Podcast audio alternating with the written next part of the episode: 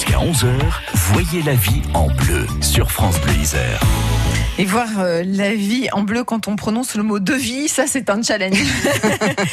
Alors devis avant travaux et de, notamment dans le cadre d'une copropriété, on en parle avec vous Michel, avec euh, Farid Boutelja de la CLCV, l'association de défense des consommateurs et usagers. Oui, alors s'agissant de devis, la question récurrente c'est celle de la mise en concurrence et du nombre de devis. Et cette mise en concurrence permet d'éviter évidemment euh, des amis, des gens qu'on aime bien. Et je précise tout de suite Erika que contrairement à une idée reçu. En aucun cas, la loi n'impose trois devis. Et la nécessité de la mise en concurrence, on va le voir, dépend des règles fixées par l'Assemblée générale. C'est ce que nous explique précisément Farid Boutelja.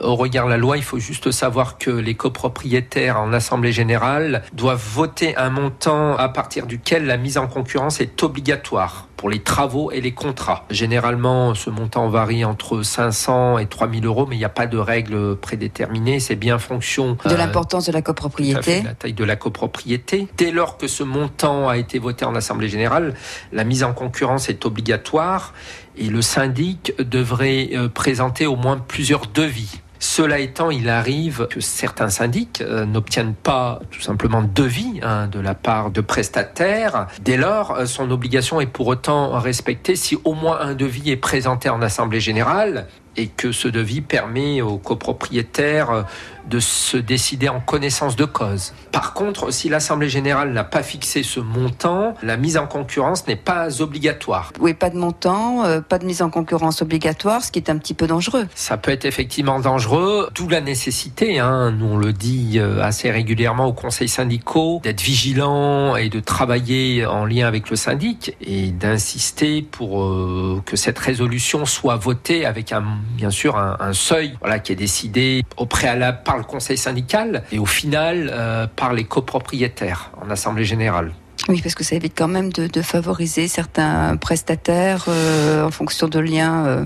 Tout à fait, mais c'est surtout que le syndic ne fasse pas marcher en quelque sorte les, les, entreprises qu'il connaît. Et il faut aussi préciser que le conseil syndical ou tout copropriétaire, lui, peut euh, proposer des contrats. Hein. C'est aussi dans son rôle hein, en tant que copropriétaire, de son côté, d'aller rechercher, de suggérer d'autres prestataires.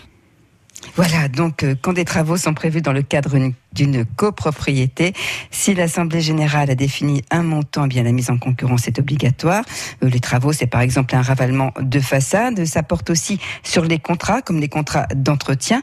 Et quand le syndic de copropriété n'est pas en mesure, on l'a vu, de présenter plusieurs devis parce que les prestataires ne lui en fournissent pas, eh bien il est euh, cependant dans les clous s'il présente au moins un devis. Et si l'Assemblée générale n'a pas fixé de montant, la mise en concurrence n'est pas obligatoire. Exactement. Hein. Cependant, Farid Boutelja du CLCV conseille de fixer un montant des, travaux à partir duquel cette euh, mise en concurrence est obligatoire. Très bien.